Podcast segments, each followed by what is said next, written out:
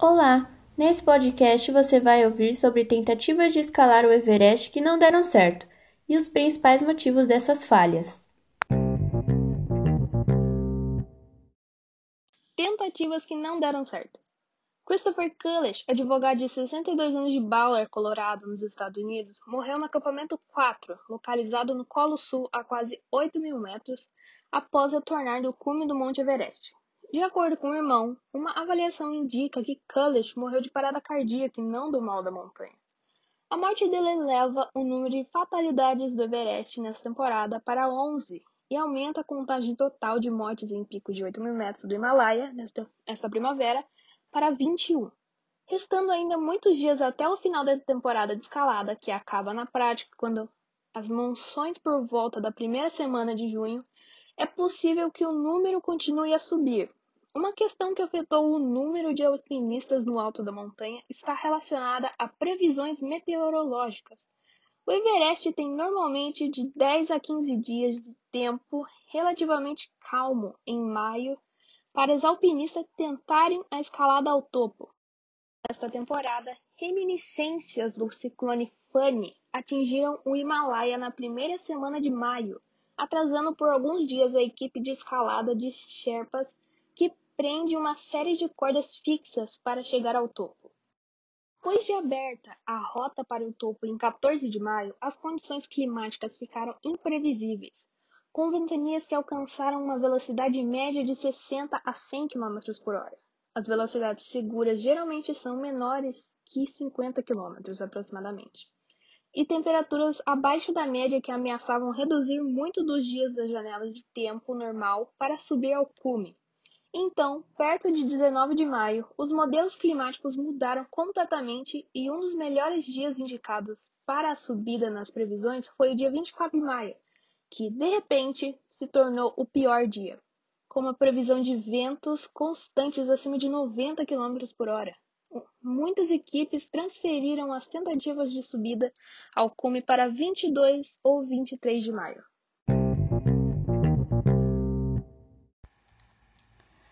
Fizeram um filme chamado Everest, que conta uma história real que mostra desespero, dramas familiares e tragédia. Relata acontecimentos entre dia 10 e 11 de maio de 1996, quando dois grupos de alpinistas fizeram uma excursão para o Monte Everest. Naquela tarde tinha uma forte nevasca que fez com que oito pessoas, entre guias, auxiliares e esportistas de maior ou menor experiência, morressem para alcançar o topo da montanha, que fica na cordilheira do Himalaia, entre a fronteira do China e do Nepal. Geralmente, a temporada de escalada, que tem regras rígidas, que juntam um grupo de pessoas e eles escalam e voltam bem antes.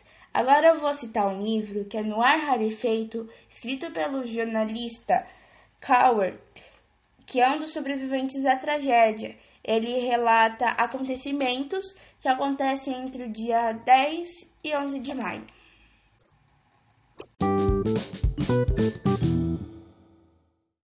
Bom, agora vamos falar sobre os principais motivos de erros. Em primeiro lugar, das principais causas de morte no Everest está a avalanche, com 41,6% de casos. Em segundo, temos o mal da montanha, que está com 16,6%. Em terceiro, a exaustão, com 12,5%. Em quarto, a queda, que está com 6,9%. E outras 22,2%. Agora vamos falar um pouco sobre alguns principais motivos de erros. Em primeiro, vamos falar sobre a falta de oxigênio. Aproximadamente 5 mil pessoas já chegaram ao topo da montanha em toda a história, e por volta de 300 morreram no monte. Um dos principais motivos de tentativas da conquista do Everest ter dado errado é a falta de oxigênio. Os efeitos da falta de oxigênio no organismo são: aos 8 mil metros, o aproveitamento do oxigênio vai para 30%, causando muita náusea, a tosse dói como uma facada nas costas. Alucinações indicam que é preciso desistir e descer. Aos 7 mil metros, a esta altura, parece que rolou uma bebedeira. É difícil pensar para fazer coisas simples, até mesmo andar e falar. A laringe fica seca e pode congelar. Aos 6 mil metros, a diminuição da umidade aumenta o risco de desidratação. A tontura pode incomodar devido ao excesso de calor depois de uma escalada mais difícil, e o sol causa queimaduras. Aos 5 mil metros, o aproveitamento de oxigênio cai para 50%. A sensação é de ressaca e a ponta dos dedos pode sangrar nas fissuras causadas pelo frio. Aos 4 mil metros, a pressão do ar pode causar edemas pulmonares, cerebrais e oculares. Os riscos aumentam à medida que se avança, e a falta de apetite pode causar anorexia. Aos 3 mil metros, a respiração fica curta, a insônia aparece e pode surgir dores de cabeça. Por isso, os alpinistas sobem aos poucos para se adaptarem ao clima, e o frio fica à beira de 0 graus Celsius. Controle de fluxo.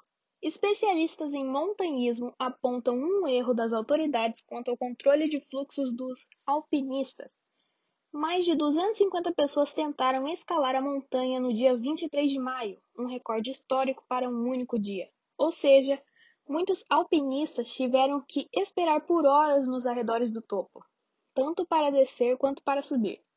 Muitos deles estavam exaustos e seus cilindros de oxigênio estavam se esgotando. O regulamento de montanhismo do Nepal exige que as equipes mantenham contato com autoridades nas montanhas. Dessa vez, 59 funcionários foram designados para acompanhar as equipes, mas apenas cinco ficaram até a parte final da escalada. Alguns nem sequer apareceram, enquanto muitos dos que apareceram para trabalhar voltaram para casa depois de alguns dias no acampamento base.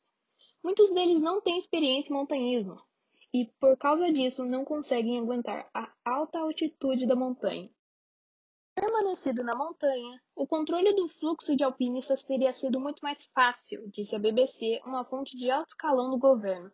Poderíamos ter dividido as equipes nas duas janelas de tempo, disse. Como quase nenhum desses funcionários ficou em seu posto, os que restaram não conseguiram organizar o fluxo de alpinistas. Como este tipo de acontecimento vem sendo um problema para a indústria de montanhismo no Nepal há anos. Era Acharya, chefe da seção de montanhismo do Ministério do Turismo de Nepal, disse que 80% dos funcionários foram trabalhar dessa vez. Disse ela, mas admito que nem todos os nossos agentes de ligação ficaram lá por muito tempo. Estamos cientes dessa questão e estamos trabalhando para resolvê-la. Também houve morte de alpinistas no Monte Kilimanjaro. Por que todo mundo está preocupado com o Everest?